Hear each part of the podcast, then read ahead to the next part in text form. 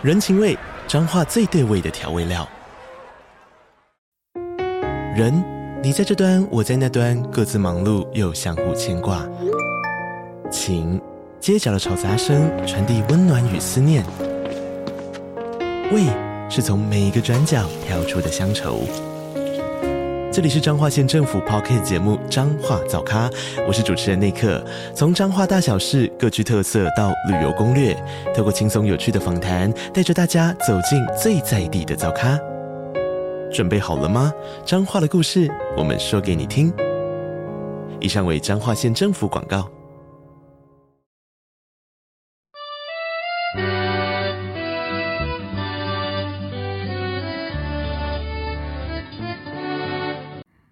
你现在收听的是五岁都要懂的国际观，我是 Lara。诶，在我们这一集呀听下去之前，请大家先帮我确定一下有没有听了我们的上一集呢？小学生都要懂的经济学上集。如果你还没有听的话呢，建议你先去听上一集，再来接这一集，这样子呢，整个内容会比较连贯哦。听完上一集 Charles 老师跟我们分享的经济学以及通货膨胀的概念，大家是不是也跟 Laura 一样，诶，对这个经济学啊有一些不一样的认识了呢？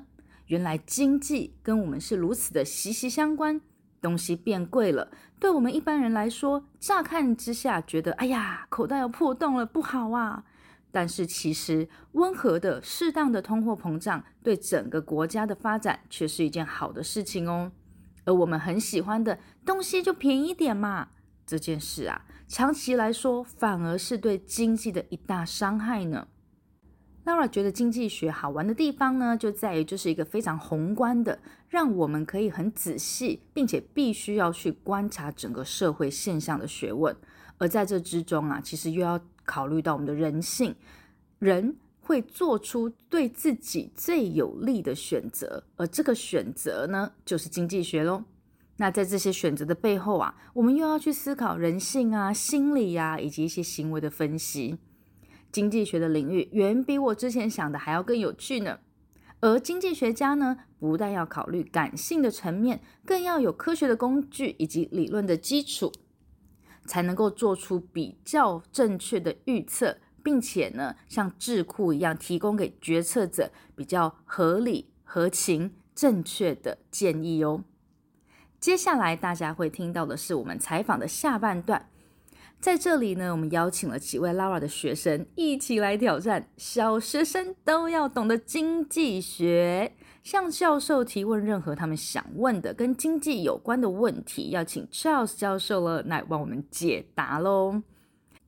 这个地方最有趣的是，所有的问题，Lara 老师以及 Charles 老师在事前是完全不知道的。我们有人问什么是被动收入？为什么每一个钱币都有不一样的价值呢？国际原油的价值曾经是负数，那是不是我用越多就赚越多呢？为什么最近比较大的公司很多都股价都下跌呢？应该要生产什么样子的服务才能够满足消费者的需求呢？为什么网络上这些虚拟货币明明就不是真的，但是却还会有人相信呢？嗯，哇，这些问题真的都好丰富，而且好深哦。那就赶快让我们一起来听小学生都要懂的经济学吧。小学生要来跟教授挑战一下，小学生都要懂的经济学。哇，Hello，Hello。这边的孩子们呢，他们都是跟着老老师一起上课的。我们每次上课啊，就很有趣，因为大家都会提出一些问题，然后就聊了下来啊。其实我每次说我上课，我都好像在跟他们聊天。我觉得他们 其实比很多的大人，嗯，更有逻辑性。然后，而且他们的想法呢，其实是更直观的。我相信刚刚我们在讲一些经济学的时候，当然我们的内容其实是蛮深的啦。但是，嗯。也许他们更能够去理解，反而就是因为他们看事情的方式其实更纯粹、更单纯。对对，Hello，大家可以开一个麦克风跟 Charles 老师打个招呼。搞不好以后你们去加大念书，就去上 Charles 老师的课。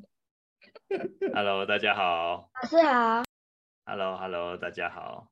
对，大家都有写自己的名字。现在台湾是下午三点。对，那我现在想要请呢，哎，刚刚那个老师在讲，有没有在听？有，你们知道我们今天要请老老请老师上来，请 Charles 老师是跟大家分享跟什么东西有关的啊？经济学，经济学，谁可以来说一下什么是经济学？有没有人可以试试看说？哦，Marcus 举手，OK，Marcus，就关于钱跟 market。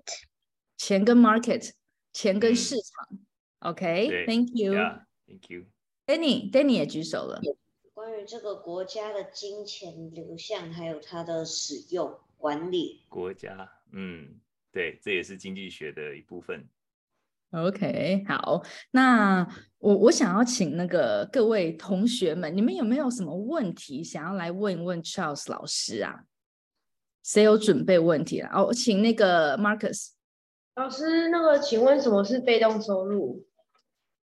被动收入啊，被动收入这个问题也很好。被动收入就是说你这个不用去工作都可以赚钱的，躺着赚钱就一直睡觉可以躺着赚的。就像是比如说，今天你有一个除了你住的房子之外呢，你有另外一栋可以租出去的房子，然后租出去的房租，你每个月进来，你什么都不用做，就是你只要这个就坐着数钞票就好了。所以说你不是，并不是去做你的工作才赚的钱，就是你不用去工作也可以一直钱一直进来的。或者说有些人是用投资的方式，你直接把钱放在银行里面，这个利息也是算是被动收入的一种。对，嗯哼，哇哦，OK，第一题就来一个被动收入，真的是 未来大有可为。啊，我马上感觉又马上被问倒的感觉。下一题我来请 Alisa 提问。为什么每一种钱币都有不一样的价值？哦，每种钱币都有不一样价值。嗯，这个是很有趣的问题。其实呃，最早最早的时候呢，在这个一九三零年的时候，那时候有一个叫做金本位，就是 gold standard，就是说，比如说呃，看每个国家有多少的这个呃黄金，比如说美国有一百吨黄金，我随便说一个数字，然后你就可以发行一百吨黄金等同的美金。那比如说台湾有这个五十吨黄金，你就可以发行等同五十吨黄金的这个台币。那就是最早在就在一九三零年代。那后来呢，大家发现说，哇，这个经济活动，大家这个经济发展越来越多，大家想要买的东西越来越多，你根本没有那么多黄金跟上你的经济活动。后来大家就说啊，那干脆改成美金好了。然后可是中间又每个国家又经过很多像很多战乱啊，那战乱的时候，很多时候你的币值、你的这个钞票就变得很没有价值。那中间就是说像是日本啊、韩国啊，然后像这个中国啊、台湾啊，这个中间经过很多战乱，所以很多每次有战乱的时候，就是币值就一可能一下子，我们刚才讲通货膨胀，可能去年的这个一块钱现在只值这个五十 cent 了，可能去年的一百块现在只值五十五十块了。既然各个国家的战争就是又不是同时发生的嘛，可能美国有发生战争，可是中国没有；可能日本发生战争，可是韩国没有。所以说，因为这样子一个不同的一个呃情况，所以说造成大家的币值会越差越远。可是大家最后还是会有一个标准，就是说你对美金是多少钱？现在台币对美金大概三十几块嘛，三十二块台币对一美金，然后日币呃现在一百二十块对一美金，就是说所以美金还是这个最基准基本的标准。那每个国家他们自己各自的财务状况啊，各自的这个内政啊。各自的可能有一些动乱啊，那这个都会影响他们的币值，这个就没有办法全球统一了。那这个就是一个比较简单的回答，不知道这个有没有回答到你的问题，Lisa？有，谢谢。哎，那我想要补延伸一个问题哦，为什么大部分的都是对美金，不是美金就是欧元嘛？为什么呢？嗯，那美国就是我像像我刚才说的，其实从这个呃一战、二战之后，美国就慢慢变成一个经济强权。那所以说，后来有一个这个呃 Bretton Woods，就是呃布莱登森林的这个合约，这个就是当初这个国际呃货币组织，还有呃世界银行这些比较国际性的组织成立的一个历史。那这些都是美国在主导的。那后来慢慢大家就是美国的军事、美国的政治，然后慢慢崛起之后呢，大家就是说，哎，那用美金来当做一个最准的一个资金，就是它基基本上现在就是美金就像是。当初的黄金一样，就是大家对准这个美金，所以说美金就是慢慢慢慢，因为它的政治强权、它的军事强权，就变成它的货币也是变成这种我们所谓的国际的这个强势货币。哦，所以我可不可以说是，呃，在第二次世界大战之后，反正就美国就第一个它就变得很有钱，第二个它就变得很有权力，然后所以大家就第一个跟他做生意的或跟他有相关的国家也是比较多嘛，然后再加上就是大家对于美国这个政府的信心也稍微比较高一点，可能比起对别的国家的信心更高，所以会愿意以他们的钱币为主，是可以这样子去理解吗？对，可以这样理解，因为。我想这个大为什么我们会用一个国家的钱币？今天如果说用一个，比如说这个新巴威 （Zimbabwe） 他们的这个钱币，他们钱币是好像是一张钞有几亿元的，那表示大家对辛巴威政府没有信心嘛？那大家为什么今天愿意就是用美金？就是大家对美美国这个国家有信心，所以说他们用他的钞票买他的国债。那美国政府也是常常要跟别人借钱呐。那为什么大家愿意就是借钱给美国？因为大家觉得美国政府不会倒嘛。就说如果说明天是世界末日了，今天还是会有人借钱给美国，因为美国政府就是全世界大概是这个军事啊各方面就是最强的国家，这就是他们的一个基础吧。对。所以，我如果自己印钞票，应该也不会有人跟我，就是也不相信。大家要对这边在座的小朋友要对你有信心。就我们就印一个自己流通的，我们来弄一个什么 NFT 之类的，好一个 crypto 这样子。拉 Lara 币。对，Lara 币，狗狗币。哎，我如果印 Lara 币，你们买吗？请问会买的请举手。不给面子。对，不会买的请打叉。没反应是怎样？你们要送我是吗？你们都错了，我一个 Lara 币，我卖你那个 minus 负五十美金，你买一个 Lara 币，我还送你五十美金，哎，你看，真的是都没有把条件听完，然后就直接 茫然的做决定。哦，呃，我不是 scam 好吗？我我是做 charity 这样子，我送钱。好，OK，好，Danny 提问，我是我之前在新新闻上看到。就是说，好像有一段时间，国际的原油价格是负元，是负的。那表示说我只要多用原油就可以赚钱吗？还是说它是要增加更多的钱要投入这个上面才可以拿到原油？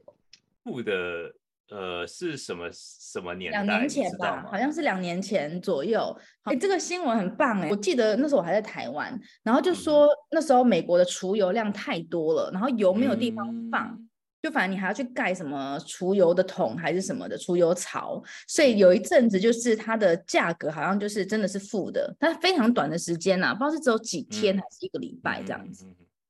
哦。其其实这个世界原油价格就是最基本、最完美的这个我们经济学所谓的这个供给和需求所决定的这个价格。你看，大家如果说看过去这个疫情中间这个这两年，这个大家如果记得今天这个大家在台湾可能不太知道。如果说在像老师住美国，就是说在暑假那时候哇去加油，每次都我都后来我都不敢看，本来口罩是戴这边，后来口罩直接把眼镜戴眼镜，我都不敢看那个油价了。因为实在是太贵了，为什么那么贵呢？就是说，因为油不够，在疫情中间呢，很多这种油的公司就倒闭。因为疫情一开始的时候，所有东西全世界基本上都停摆了，就是没有企业活动，大家不出去旅游，大家都待在家里嘛，不出去旅游就不用油。就说你需求一下子减到那么多呢，就是变成说油公司很多小油的公司都倒闭了。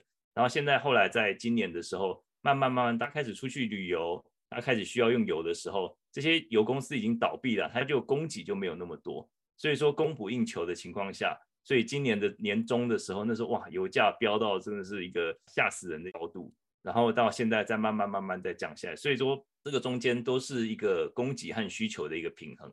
那就像刚才说，这个变成负的，我觉得应该就是不太可能是维持太久了，因为这个如果说是负的话，表示说。呃，你跟我买油，我还要给你钱，就像刚才那个 Lara。我刚刚 Lara B 呀，对，是不是？是不是？我这不是 scam，OK，这是 reality。对，可是我怀疑这个一般民众是有办法买到，因为这个就是可能就是一个美国，他们有一个很大很大的这个军事储油的这种设备，那可能就是卖给一些油公司，然后就是就是把它这些这个存货能够很快的流通到市场，让这个一的是平抑它的物价，或者说让它的这个。供需能够稍微平衡一点点，即使说有有那么几天，我们也买不到了。对，可就是跟股票一样，你看到的新闻都是已经发生过后的事情对啊，对啊，就已经 too late，很好的哎问题。我我们今天大家就是要跟平常上课一样哦，你就是挑战老师哦，只要你听不懂的，你就是继续提问，要问到你懂为止，这样子，这也是在帮助我们，就是学习怎么样可以更好的 跟大家说明，这样子可以用更简单的方式让大家都可以理解，这样。好，那接下来 Marcus 的问题，我的问题是，为什么现在很大的 company 的 stock 都掉下来了？你说哪一个 company？很多 company 就比较大的 company，像 Microsoft、Apple，哦，哼哼哼哼，股价下跌是不是？最近股市不好是吗？对他们都掉下来很多。嗯，呀，这个是很好的问题。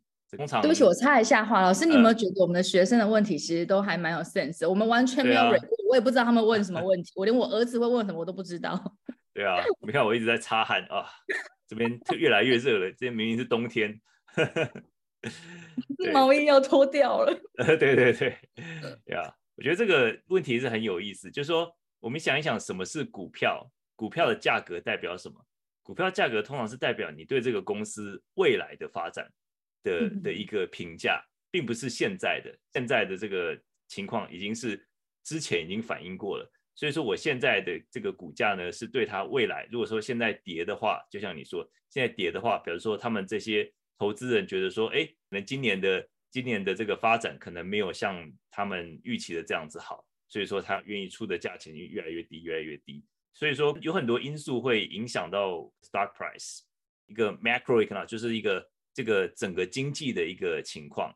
那整个经济的情况，现在大家在在二零二三年呢，今年大家很多人就会认为说，哇，世界会不会有 recession，会不会有这个经济衰退？那这个乌俄战争会不会继续打？这会会打多久？然后世界粮食会不会有问题？世界的原油会不会又在飙高？所以说很多很多这种让人家害怕都是负面的消息。所以说这样子情况之下呢，大家对于说，哎，那可能如果说这些因素，那通膨会不会继续涨？这些因素负面因素全部都加在一起的话，那可能就会造成大家失业，可能没有钱买这些东西。所以说所有的这个公司对于未来今年的这个呃评价或是他们的预期就会慢慢慢慢降低。那也就是说，可能就是看到 Microsoft、Amazon，然后 Facebook，然后啊、呃、这个很多像 Tesla 这个特斯拉汽车，这个就是都是如果是个别公司这个跌价的话，那有可能是这个个别公司的问题。可是我们看到是全部的这种企业都在跌价的话，那有可能就是整体大家对于这个今年的这个全球的经济，就是会觉得有点悲观，就是有点 pessimistic 呀。OK，谢谢。哦，所以原来现在的股价下跌，其实就代表说大家其实是对未来的日子是不太有信心的。嗯，对，这个是对未来的一个这个公司的估价。对，我有时候觉得很有趣哦，就是说，哎，当 经济学家经济预测说，二零二三年经济会变得更不好，就是一个 recession，可能是衰退嘛，就变得比较糟糕。因为这个讯息出来了，所以我们一般的人得知说，哈。接下来这一年会更糟糕哦，所以就会自然而然让我自己的信心更下降。嗯，那如果今天我得到的讯息是，哎，现在经济会变好，哎，即使我还没有感受到，可是我就会有信心哦。那所以我的信心是不是有一种程度是被操纵来的？对，其实这个拉的这个问题也蛮有意思，就是美国这个密西根大学，他们每个月就是会公布这个叫做信消费者信心指数。消费者信心指数就说，呃，就是它有一一连串的问题，问说你对于你的财富，对于你这个国家未来可能三到四个月的经济发展，然后啊、呃、问问你的工作状况，然后这些的这种状况，就是说比较像是一个感觉的这种问卷，就是让你感觉怎么样。可是后来发现说，这个其实是很靠不住的，就消费者的感觉，就说我的感觉可能是因为我今天看到，哎，油价。呃，原本是一直上涨，现在开始跌下来，可是整体经济还是很糟糕啊。可是只是因为油价下跌，我觉得哇，太棒了，我今天不用花那么多钱在加油。所以说我的情绪跟这个感觉感受是很靠不住的。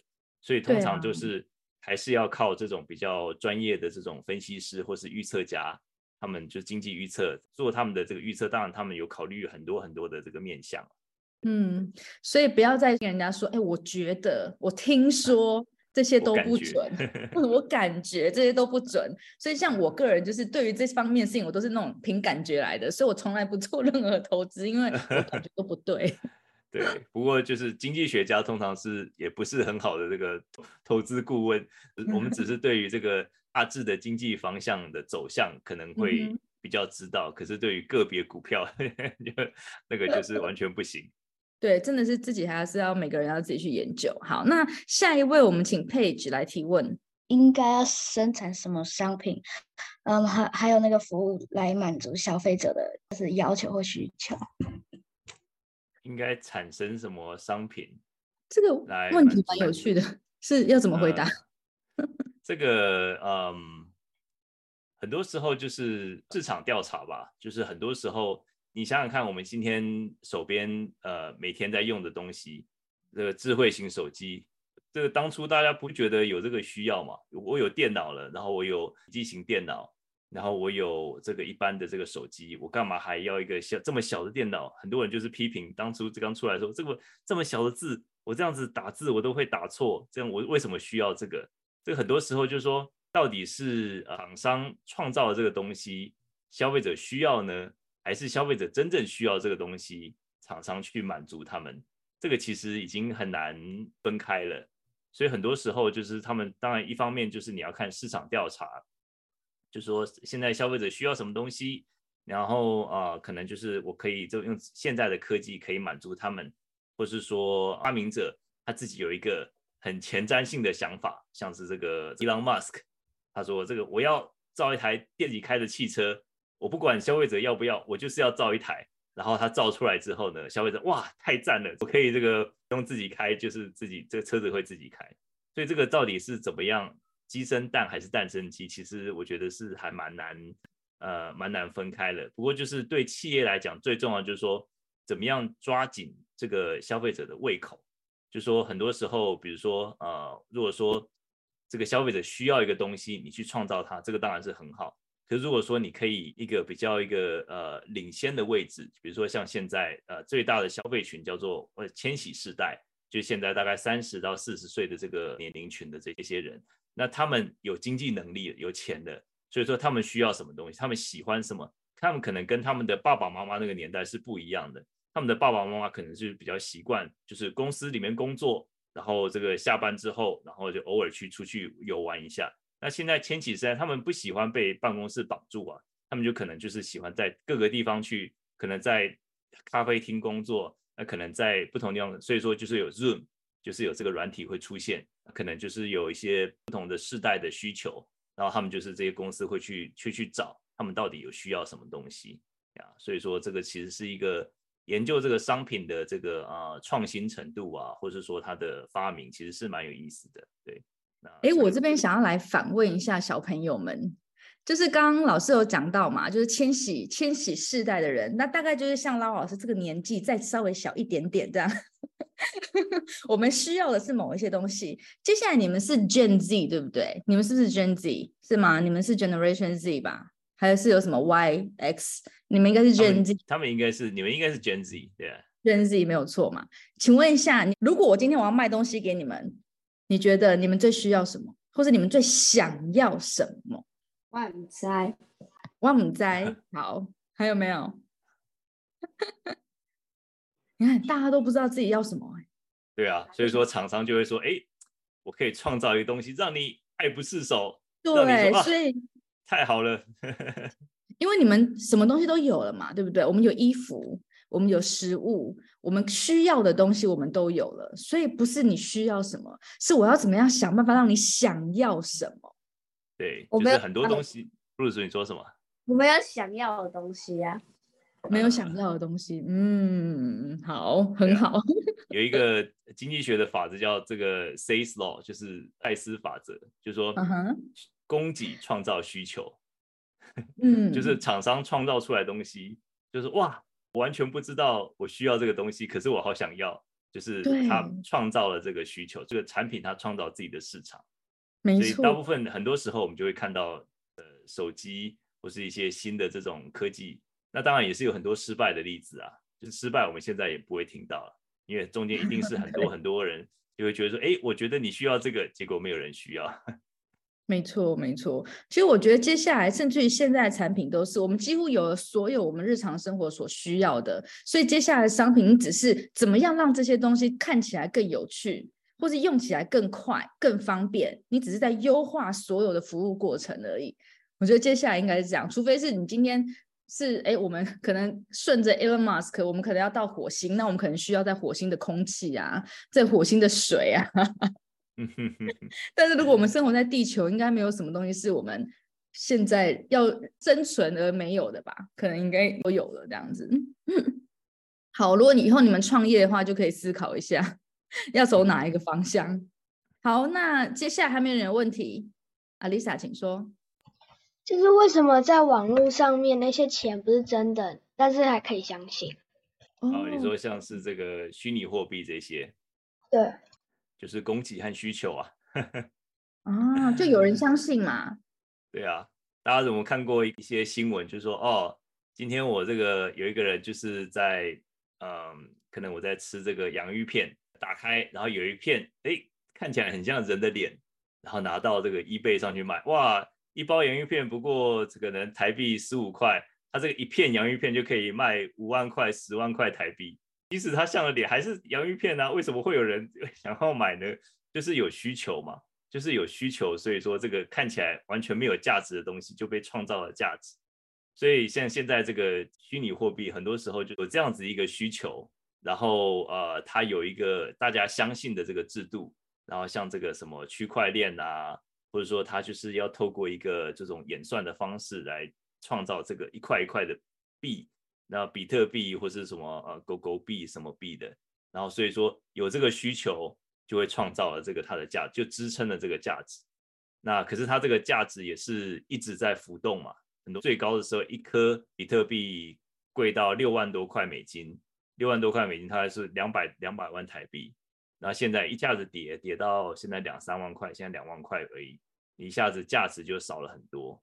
所以说它并不是。有真正的实用价值，不像一碗饭一个便当，它有就是可以让我们使用的价值。它的价值，它的这个价格，完全是取决于大家对它的信心。那大家如果对它没有信心的话，这个它价值就会失去了。就像你们那个宝可梦卡还是什么足球卡。不是有什么金卡、银卡、黑卡是吗？然后每个卡的价值是不是不一样？可是它对 Lara 本人来说就是没有价值，所以 我连一块钱我都不会去买。可是它对有在玩宝可梦的人来说，可能某一张卡它就很有价值，你愿意用五张卡去换它。对吧，等等等到你足够多的人认为它有价值，这个价值就会被支撑起来了。没错，所以就是有在玩宝可梦的人都共同都认定说，对这张卡它就是有这么多的价值。那当大家都这样想的时候，有一群人这样想的时候，它的价值就出现了。所以你说我们现在这边有几个人？四八十一，十一个人都认定 Lara 币有价值，那我的 Lara 币就有价值。所以我到底要不要公开发行？你们告诉我，Yes or No？Yes，请打圈。耶！至少有两个人、三个人，快点再来再来一票，再来一票。耶，四个人 OK，明天就发行 Lara 币，收集到十颗 Lara 币的可以呃，可以干嘛呢？我们再想一下，可以得到橡皮擦一块。好，不要好 OK。来，那还有没有人有什么问题要提问的呢？平宇，就是虚拟货币跟实际的那个。币有什么差别？虚拟货币就是呀，这个其实也是曾经困扰过我一段时间的。就是说，虚拟货币就是一个虚拟的吧，它并不是一个。当然，很多时候我们看到新闻报道，哎，写比特币，它会好像一颗金色的，然后写个 B 这样子，可是它并不是真正，它就是一个虚拟，它是一个演算法算出来的一个创造出来的一个一块比特币，它是存在于这个网络空间里面的。它并没有实际可以拿得到、摸得到的一个价值，那跟实际的货币当然是不一样。实际货币就是我可以碰得到，我可以把它拿到银行去，可以换成真正的钞票，然后我可以碰得到，我可以拿它来交易，是法定货币。我们所谓法定货币，就是说，呃，就是我今天如果说去这个在美国，如果是去麦当劳，它必须要接受我的美金，这是美国认定的这个法定货币。可是比特币有些国家现在他们会把它弄成法定货币啊，可是现在并不是一个大家太呃普遍这个接受的一个货币嘛，所以说它并没有这种法定的这种功能。对，这个是一个最大的差别。我觉得都是回到刚刚的供给与需求，就有多少个人相信，有多少的信心，这个货币就能够被多大的使用嘛？我觉得是不是是可以这样说？那法定货币就是因为整个国家的人都认定这个这个货币跟这个国家，所以他的人就是有一定的基本的量，可以这么说吗？对啊，对啊，很多人就说一个要检测你是不是对这个虚拟货币有信心的话，我说你问你的爸爸妈妈说。你们愿不愿意用虚拟货币来当成你们的薪水？就是你愿不愿意每个月不是拿这个新台币，而是拿这个虚拟货币，就等值的虚拟货币的话，如果他愿意的话，表示他应该对这个虚拟货币货币是很有信心的。呀，因为我这样子幻想到我们家就有虚拟货币耶，Marcus，你的 Point 是不是就是我们自己家里面的一个虚拟货币？对啊。对不对？因为因为他呢，就是他的爸爸为了鼓励他，就是开开心心的做任何的学习跟事，所以他可能比如说做了一个 training，然后他就可以得到一个 point，就像是一个一个虚拟货币，然后累积到多少 point，他就可以去换东西。哦，哇，这个的确就是你们你们全家都对这个有信心，而且支持这个制度，他就他就会运行，他就可以很顺利的运行。可是只要有一个承诺嘛，所以这个承诺是有信心的。对对，好，OK，那我们还有没有人要提问呢？不是有问题啊，我们先让老师老老师，如果如果是我的话，我会说你就集了很多，然后可以换，然后然后结果就说现在已经不是用这种，现在要换别种了，然后就 对，那那那这样子，你你对于你的这个 system 的信任是不是就会瓦解？就是哈，你骗我，嗯。对你的爸爸妈妈，为了一直要给你信心，他就会 keep her promise。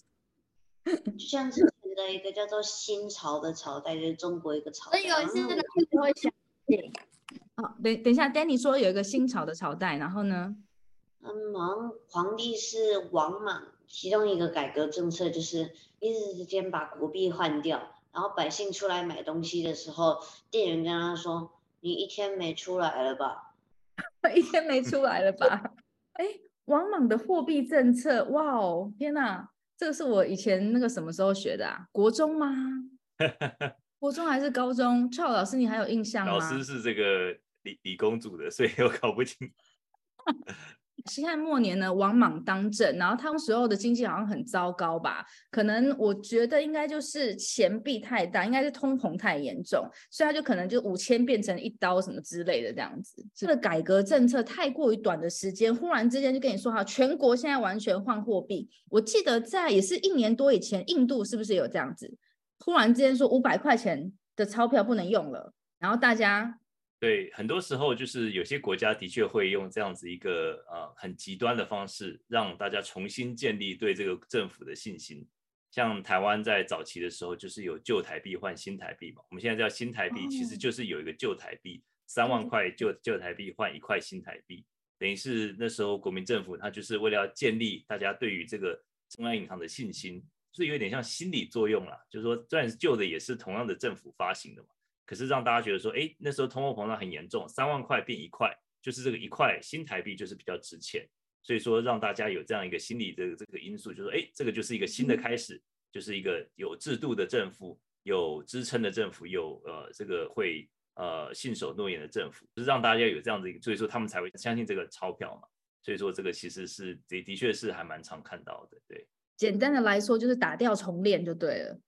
反正过去的问题实在太多了，烦死了，我也弄不了了，干脆就全部不要不要，然后全部换新的，重新重新创立这个制度。对对，那打掉重练一开始一定会有很多阵痛期，无论是呃西汉末年的王莽的时代，或者是这个印度，或者是其他，或者台湾之前是民国三十八年的时候是旧台币换新台币嘛？对，这个其实概念就有点像是说，如果说在通货膨胀很严重，如果说大家今天出去下去 Seven Eleven 买买一罐饮料是十块钱，那你明天下去哇变二十块，那后天下去变四十块，就每天都是这样子涨的话，那你就是你现在拿到零用钱，你一定要赶快去花掉嘛，对不对？花在一个就是你花的饮料或者说什么东西你是可以不是钱的东西上面，就是一个你可以实际你觉得说它有价值的一个一个东西上面。所以说这个旧台币换新台币，或者说一个旧的币制换新的币制，就是说让人民觉得说这个新的是有价值的，是会保值的，旧的就不会保值，让你换成新的，就是也是一个这样子一个心理的一个想法。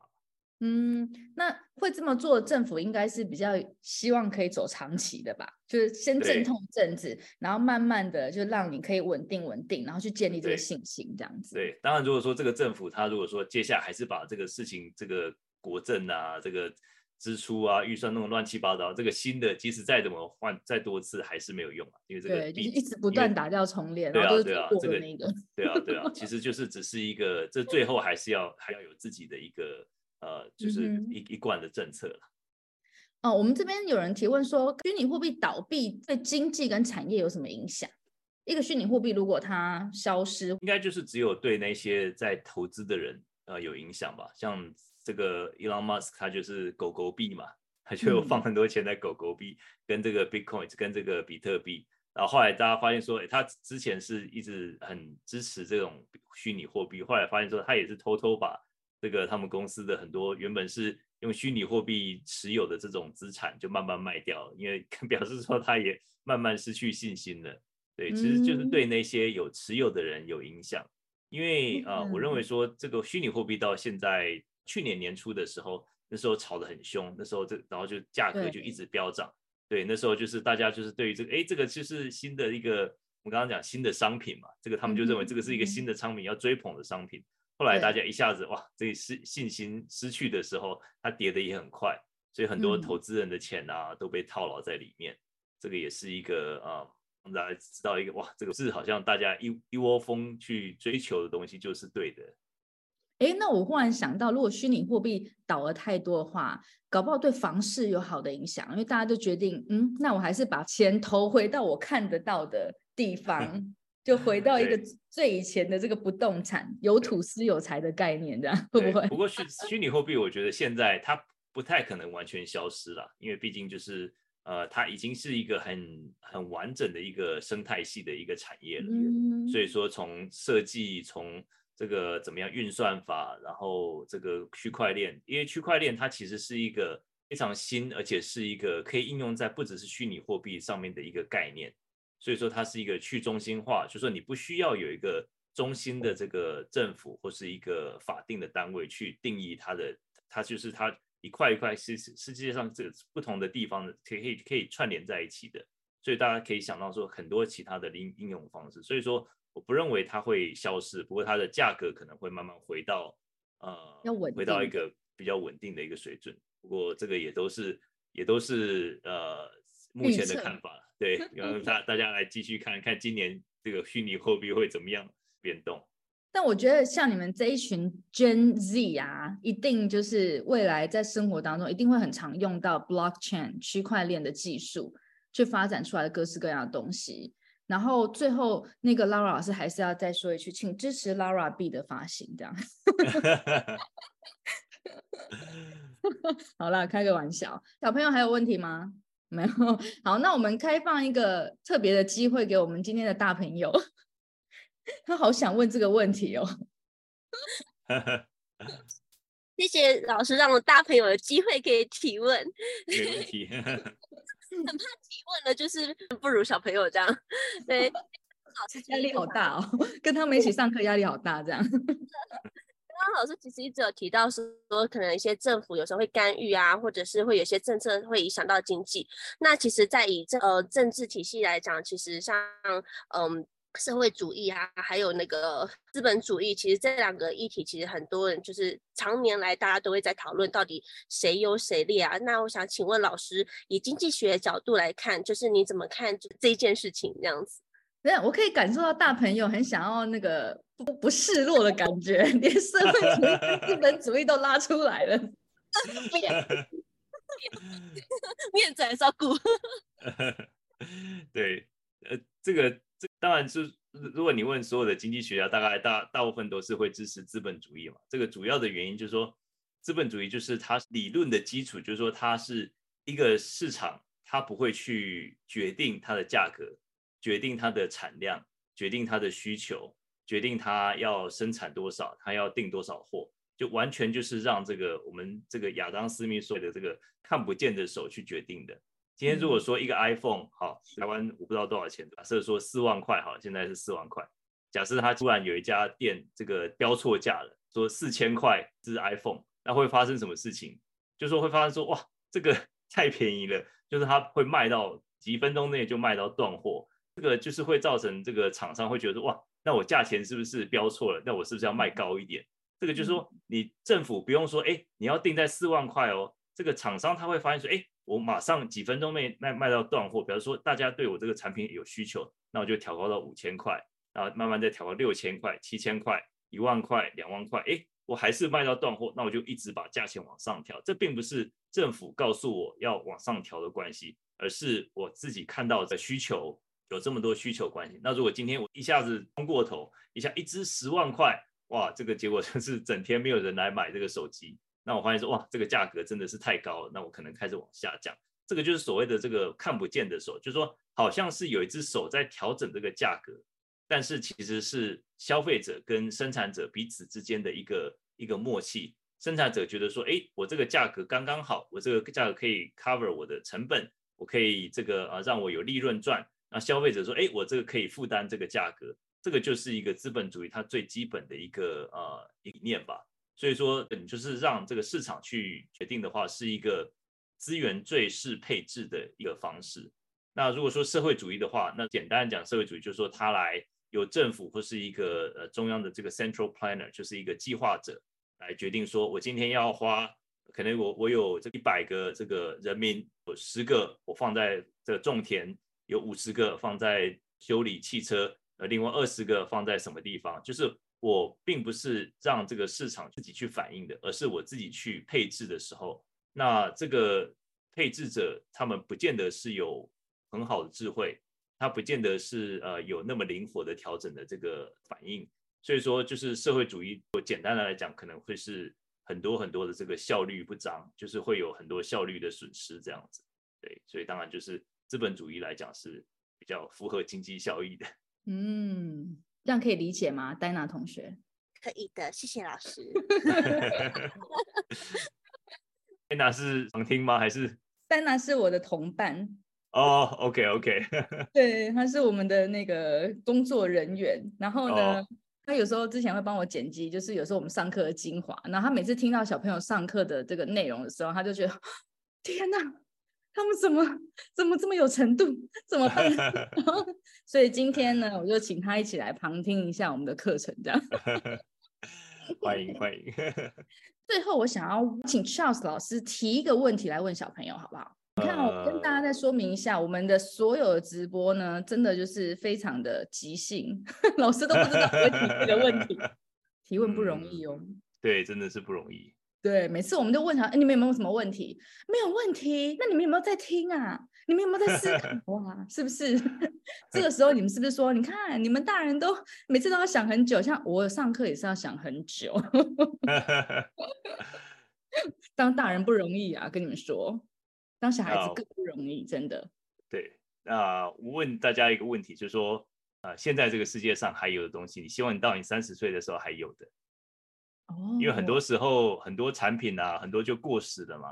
很多这个电动玩具啊，或或者说你有什么东西，你是希望哎到三十岁，你现在很喜欢，希望到三十岁你还还有的这个产品还在这个世界上的，就是在乎天长地久，不要只是 曾经拥有。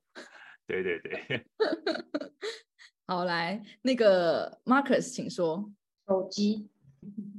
嗯，应该是一定对。以后的可能以后的通讯软体就不是用手机了，直接就是在空气里面按一个按钮，或者这样，或者是直接用耳机开了。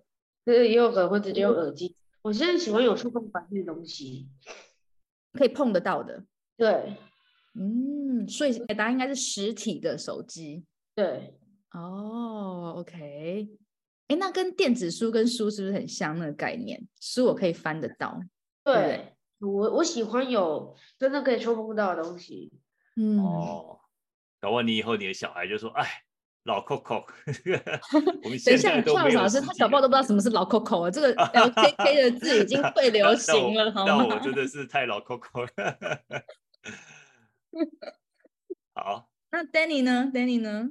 我的话，我应该是希望我那个电脑吧，嗯，电脑电脑还是会一直在，电脑可能还是会一直在哦，只是它的形式就像刚刚讲的不一样嘛。手机还是会一直在，但它形式不一样了。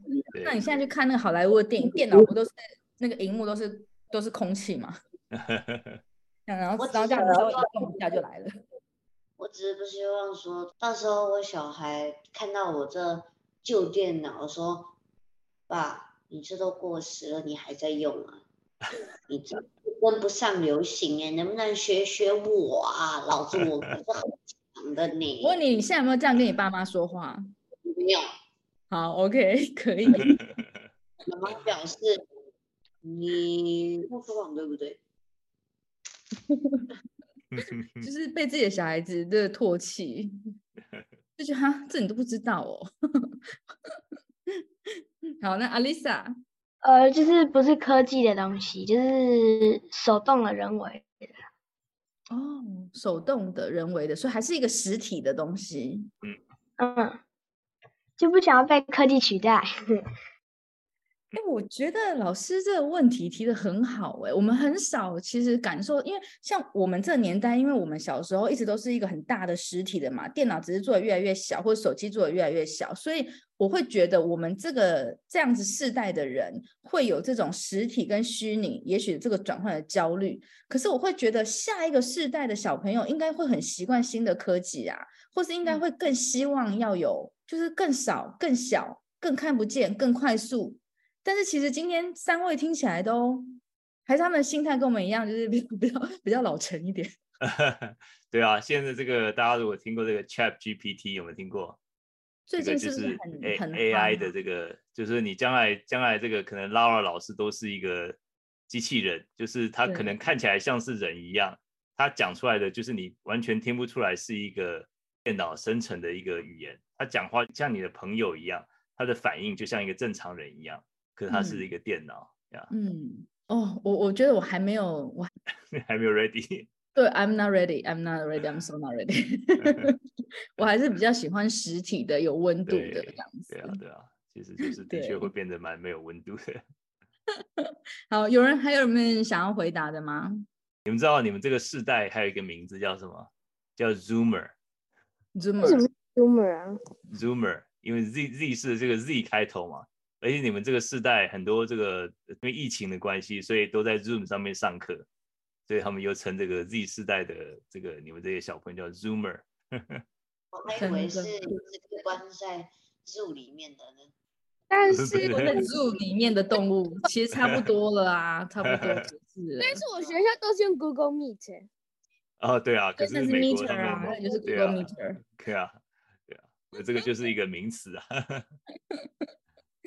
好，那那我提一个问好了，我提一个非常非常简化，然后非常的白话跟世俗的提问，就是你们想不想要以后变有钱？诚实作答，想不想要以后变有钱？够花就好了。啊，够花就好了。嗯哼，就是我我这边有钱，也不是说要非常有钱，就是你不会为了钱的事情而烦恼，这样子好了。这样说，你会不会想要不要为了钱的事情而烦恼？对啊，对啊，穷的未来有买到比较好的，就能享受比较好的，这样我们才能像现在不用吃馊水，然后 等一下，不用吃馊水，这有点有点有点那个，OK，有点 exaggerate。好，我问的这个问题其实蛮争议性的哦、就是我我我这样问其实是比较夸张一点的啦。OK，哦、w h a t is 收水？收水就是，哎，收水的英文是什么啊？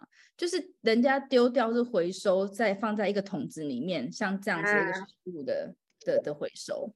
好，我刚刚这样子问的问题是，我想要问下一个问题哦，就是如果你以后想要，无论是你赚的钱，因为我我讲个很实在的话嘛，我们出生你们学了这么多的东西，你们上学其实将来可能就是工作或者自己创业，然后你可能会得到一些成就，会做你想要做的事情，然后当然你也很需要，很实际上你需要钱才能够支持你的生活嘛，对不对？就是这一整个过程，其实它就是一个经济的范围。那好，我这样讲会不会有点牵强？如果你想要能够过上你自己想要的生活，或是讲的比较直白一点，你想要赚到足够的钱，你觉得你需要学什么？你需要最基本的尝试是什么？就是你最基本的技能，是你最需要知道的是什么事情？沟通吧。哎，沟通。嗯哼，还有吗？还有吗？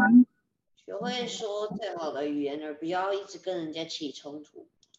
OK，所以这也是沟通的一种。哎，Charles 老师家里停电了，天哪！也还好啊，我觉得很幸运的是，我们在直播到最后的时候才停电，算是天气也很给我们面子的耶。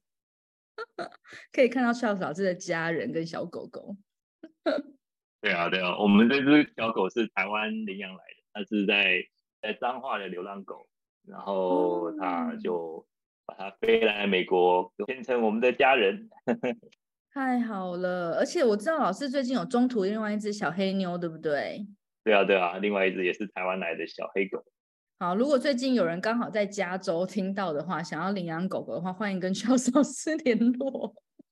好可爱的，比我们这只还可爱，还还会撒娇。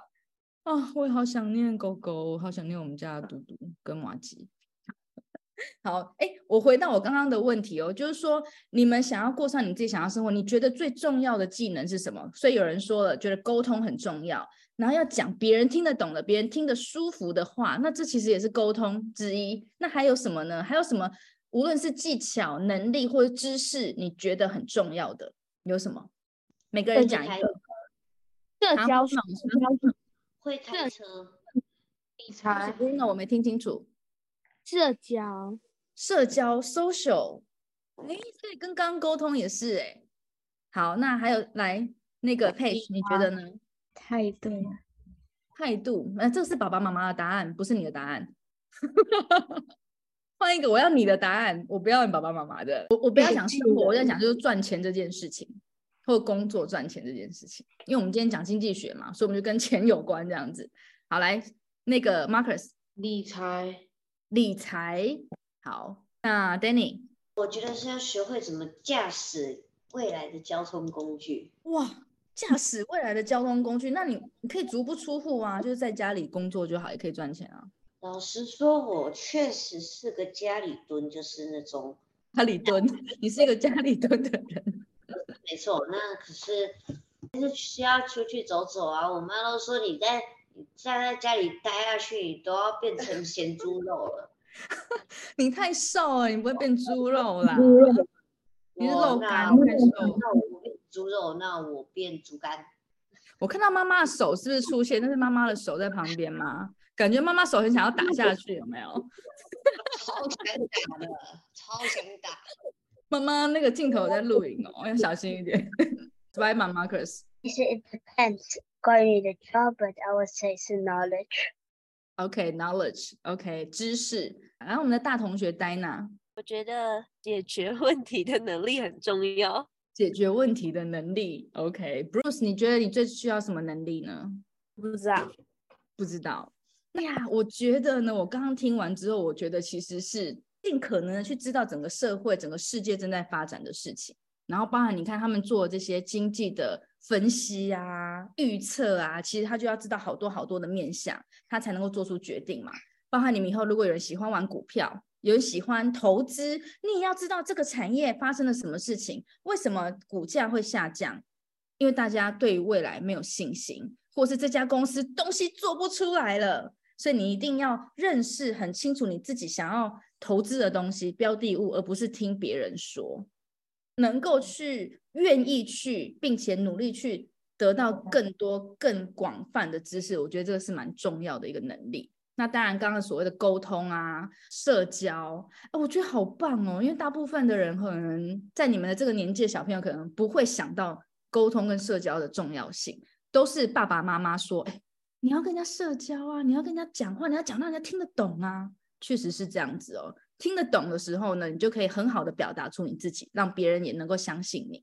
好啦，那你们今天很棒哦！哇，上了两个小时的经济学，你们比大学生上课上的还久哎，给自己鼓励一下，太棒了！哎拜拜了吧？OK 啦，那就拜拜，我们下个礼拜见喽，拜拜拜拜，谢谢老师。哎，等一下，我我们都忘记谢谢 Charles 老师了，这样没有礼貌。好，我们也是非常谢谢 Charles 老师。再见。OK，拜拜拜拜，拜拜。拜拜。听完了我们小学生们的提问之后，你会不会也有很多的问题呢？千禧世代跟 Gen Z 的需求都不同，诶，大家也可以想一想，现在正在听的你是属于哪一个世代呢？你最需要、最想要的商品又是什么呢？还有，你愿不愿意买 Lara 币呢？如果听完之后啊，你还意犹未尽的话，也可以到 Lara 的粉砖上面去看一看影片哦。Lara 的 FB 粉砖，Lara 的多语绘本世界英俄日德，或者是在 IG 上面追踪五岁都要懂的国际观。有任何问题，非常欢迎大家留言给我，我一定会尽快的回答你。也欢迎你跟我们一起成为同学，一起来探索世界，增进国际观。五岁都要懂的国际观，我们下次空中见，See you，bye。